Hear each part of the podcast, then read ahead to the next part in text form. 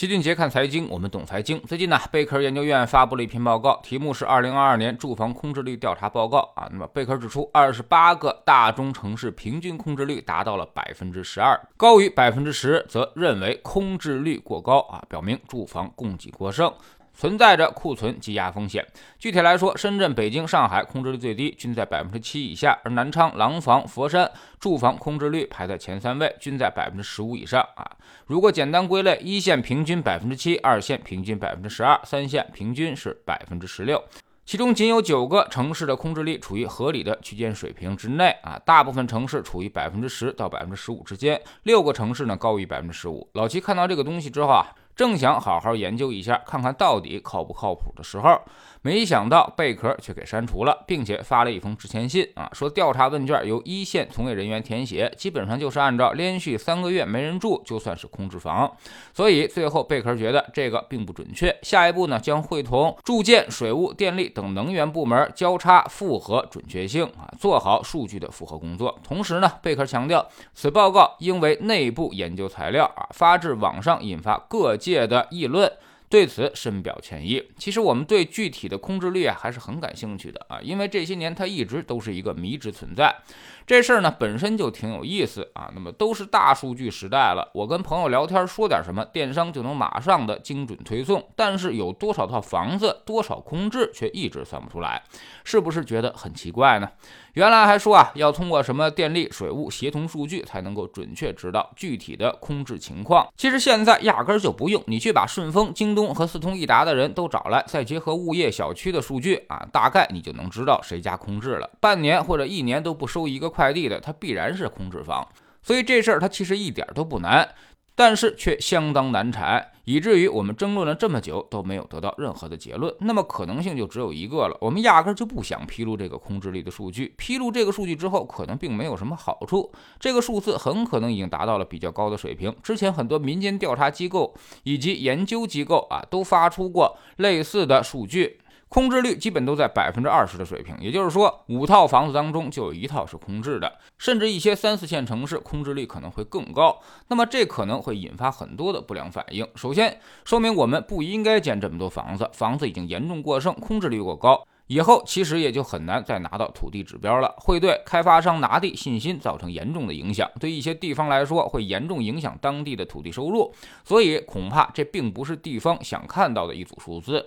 其次呢，就是房子很多，甚至远远都富裕了，但是大家还想着买房，房子还是觉得不够住，说明什么？肯定有人在囤积居奇啊，房子分配上出了大问题。虽然整体过剩，但是少数人拥有了多套住房，让贫富分化不均，这也绝对不是什么光彩。彩的事儿，而且还极大的容易引起社会矛盾。那么贝壳这个统计有没有道理呢？老七觉得估计是低估了。首先，贝壳能触及到的城市呢，就是有点规模的那些城市，而一些真正的中小城市，贝壳都不愿意进的那些地方，空置率肯定会更高。甚至有的县城几乎是家家户户都好几套房，都是前两年趁着棚改货币化安置的东风啊，被忽悠买下来准备投资的。结果发现啊，都想当镰刀，最后定睛一看，却没有韭菜了。贝壳也说了，这个数据呢是一线人员主观的判断，所以这个事儿本身。就带有主观情绪。你问房产中介空置率高不高，就跟问剃头的我该不该理发一样，他一定会告诉你房子很好卖啊，供不应求，买到就赚到。但即便这样的情况之下，还是爆出了百分之十二的空置率啊，实际情况可能会比这个更高，甚至翻一倍都有可能。另外呢，贝壳只统计了存量二手房啊，还有很多新建住宅或者建好了卖不出去的，压在开发商那里或者抵押在金融机构手里的房子，那就多了去了。比如北京某高档小区，一共十栋楼啊，卖了十年才卖了六栋啊，还有四栋牢牢的攥在开发商手里。空置房很多，其实呢，对于租房的人来说，应该是一件好事儿，因为盘活空置房肯定是我们未来工作的重点。其实呢，都不用什么空置税，你把房产税给收了，并采用阶梯税率和惩罚性税率啊，那么这些空置房就至少都会流向租赁市场了。这些空置房大量入市之后啊，基本上能保证租金价格不涨，甚至租金价格还能够略有下降。现在他宁可让房子空着，他也不出租，就是因为他持有成本很低。如果每年三套房，收百分之一，五套房收百分之二，那么这些房主啊，肯定就坐不住了，必然会把房子租出去，赚点租金，好分摊这个房产税的负担。所以供给多了，租房的迫切性提升了，那么租金价格就肯定会下降。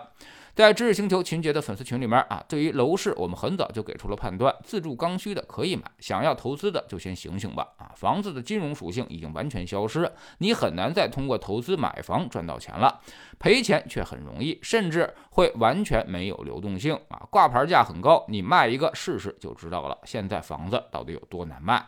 我们总说投资没风险，没文化才有风险。学点投资的真本事，从下载知识星球找齐俊杰粉丝群开始。新进来的朋友可以先看《星球置顶三》，我们。之前讲过的重要内容和几个风险低但收益很高的资产配置方案都在这里面。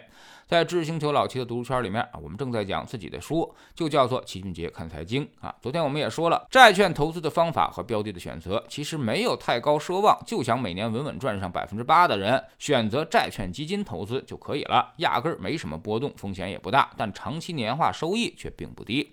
只是很多人啊，压根儿就不知道债券这个好东西而已。加入知识星球，找老齐的读书圈，每天十分钟语音。一年为您带来五十本财经类书籍的精读和精讲，之前讲过的二百四十多本书，全都可以在星球读书圈置顶二找到快速链接，方便您的收听收看。苹果用户请到齐俊杰看财经同名公众号，扫描二维码加入，三天之内不满意，可以在星球 APP 右上角自己全额退款。欢迎过来体验一下，给自己一个改变人生的机会。